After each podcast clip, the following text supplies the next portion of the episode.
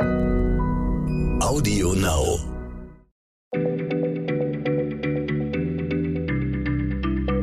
Schneller Schlau, der kurze Wissenspodcast von PM. Hallo und herzlich willkommen zurück bei Schneller Schlau, dem kleinen Wissenshäppchen-Podcast von PM. Äh, ich bin Jens Schröder, der Chefredakteur dieses Magazins und heute geht's den Männern an die Krawatte und zwar im wahrsten Sinne des Wortes. Ich spreche nämlich mit unserem Geschichtsexperten Joachim Telgenbüscher über die Geschichte des Langbinders, wie man auch so sagt. Ein Kleidungsstück, das wir Journalisten im Alltag zum Glück nicht mehr so viel tragen müssen. Also es ist schon immer sehr äh, salopp, wie wir uns kleiden können. Ähm, aber für viele Männer ist die Krawatte ja immer noch ein Stück oft des lästigen Arbeitsalltags. Also Jochen, sag mal, wem haben wir das Ding jetzt zu verdanken? Ja, der erste Hinweis, der steckt im Wort selbst. Also wenn man sich das anschaut und dabei nicht an Mode denkt, sondern an europäische Länder, dann fällt einem vielleicht etwas auf. Krawatte klingt ein bisschen wie Kroate. Und das ist kein Zufall. Äh, die Bezeichnung für diese Halsbinde kommt wirklich vom Wort Kroate. Also im, im äh, Finale der Fußball-WM war nicht Kroatien, sondern Krawatzien. Haben die, haben die Kroaten, haben die Kroaten das Ding wirklich selbst erfunden? Also in dem, in dem Land ist es erfunden worden? Also die genauen Ursprünge, äh, die liegen im Dunkeln. Das ist bei vielen so, bei der Hose zum Beispiel ist das auch so. Man weiß nicht, wer der erste Mensch war, der äh, eine Hose genäht hat. Ähm, und bei der Krawatte ist es ähnlich. Was wir wissen, ist, dass um die Mitte des 17. Jahrhunderts kroatische Söldner eine ja, weiße Halsbinde getragen haben. Und die fand man am französischen Königshof schon bald très chic. Und äh, so hat etwa Ludwig XIV. verlangt, dass man ihm auch Halstücher nach kroatischer Art schneidert. Und auf Französisch heißt das dann à la cravate. Und danach war das Wort äh, nicht mehr aufzuhalten. Und weil Frankreich damals eben auch das Vorbild für Adelshöfe überall in Europa war, hat sich dann auch die Krawatte überall verbreitet. Also Ludwig XIV., der Sonnenkönig, ist schuld, dass hier, wenn einer in der Bank arbeitet, immer ein Schlips um den Hals hängen muss. Kann man so sagen, aber der, äh, der Vollständigkeit halber muss ich euch noch einen weiteren Pionier der Schlipskultur vorstellen. Das, die Krawatte hat nämlich ja mehrere ja, Entwicklungsstadien durchgemacht und äh, diese nächste Stufe, ähm, die verdanken wir dem berühmten Dandy Beau Brummel. Ähm, der lebte im frühen 19. Jahrhundert in Großbritannien und war unter anderem dafür bekannt, dass er morgens fünf Stunden zum Anziehen brauchte. Ähm, also diesen Spitznamen Beau den muss man sich verdienen. Das ist ja französisch. Hat er redlich verdient. Hat er sich redlich verdient. Das ist ja das französische Wort für schön. Und äh, dieser Beau Brummel, der war eine Weile lang so die einflussreichste Stilikone seiner Zeit. Also was er trug, äh, das wurde dann auch Mode und das galt eben auch für die Krawatte. Also er, es war er, also es war dieser Beau Brummel, der ja das Ding äh, im aufstrebenden Bürgertum äh, zu richtiger Popularität verholfen hat.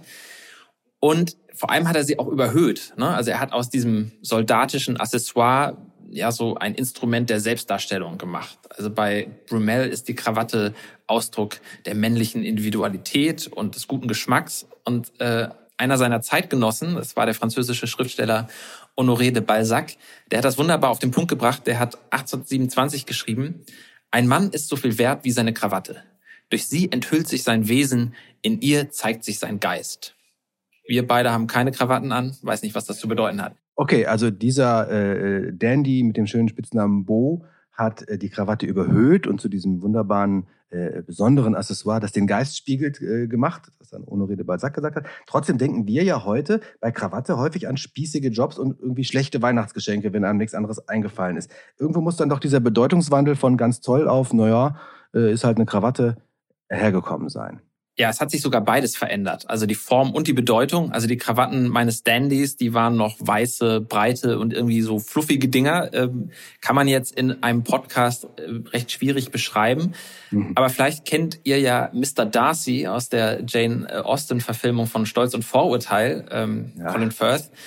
Und so ein absoluter Traummann wie Mr. Darcy, der trägt natürlich so eine Krawatte äh, à la Beau Brummel.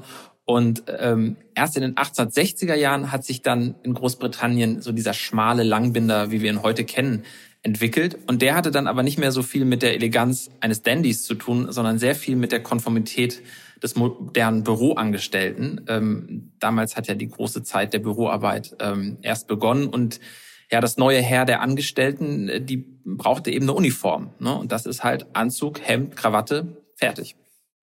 Okay, die Arbeitswelt erlebt ja gerade jetzt nochmal wieder eine Revolution. Ich sage also äh, neue Lässigkeit, Homeoffice, äh, Jogginganzug oder auch mal einfach Kamera ausmachen in der Videokonferenz. Nähert sich dann jetzt die Epoche der Krawatte vielleicht ihrem Ende?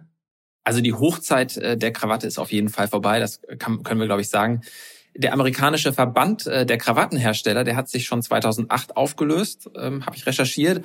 Und das lag jetzt nicht nur daran, ähm, an der Konkurrenz aus dem Ausland, also dass Krawatten jetzt auch nicht mehr in den USA hergestellt werden, sondern vielleicht in China, sondern tatsächlich auch an der gesunkenen Nachfrage. Und äh, selbst in so einem hohen Haus wie dem Deutschen Bundestag ist die Krawatte auf dem Rückzug. Ähm, seit 2014 müssen dort die Schriftführer keinen Schlips mehr tragen. Aber so ganz tot sagen würde ich die Krawatte jetzt nicht, ähm, weil in der Mode kommt ja bekanntlich am Ende eh alles wieder. Okay, also die Krawatte verdankt ihren Namen dem Land Kroatien. Das war mir wirklich neu. Und sie hat also in ihrer 400-jährigen Geschichte gleich mehrere Verwandlungen durchgemacht. Erst war sie ein Halstuch kroatischer Söldner, daher kam es dann. Der Sonnenkönig Ludwig XIV. hat dann sich selber auch schöne Halstücher à la Krawatte nach kroatischer Art äh, schneidern lassen, hat das für sich entdeckt.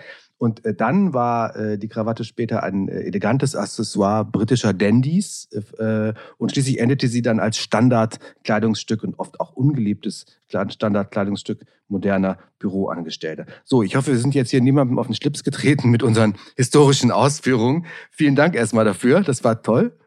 Ja, da nicht für und äh, bis zum nächsten Mal. Bis zum nächsten Mal. Dann suchen wir uns irgendwie, dann gucken wir doch mal, ob wir die Hose, die Geschichte der Hose ergründen können. Das wäre doch mal äh, eine Recherche für dich.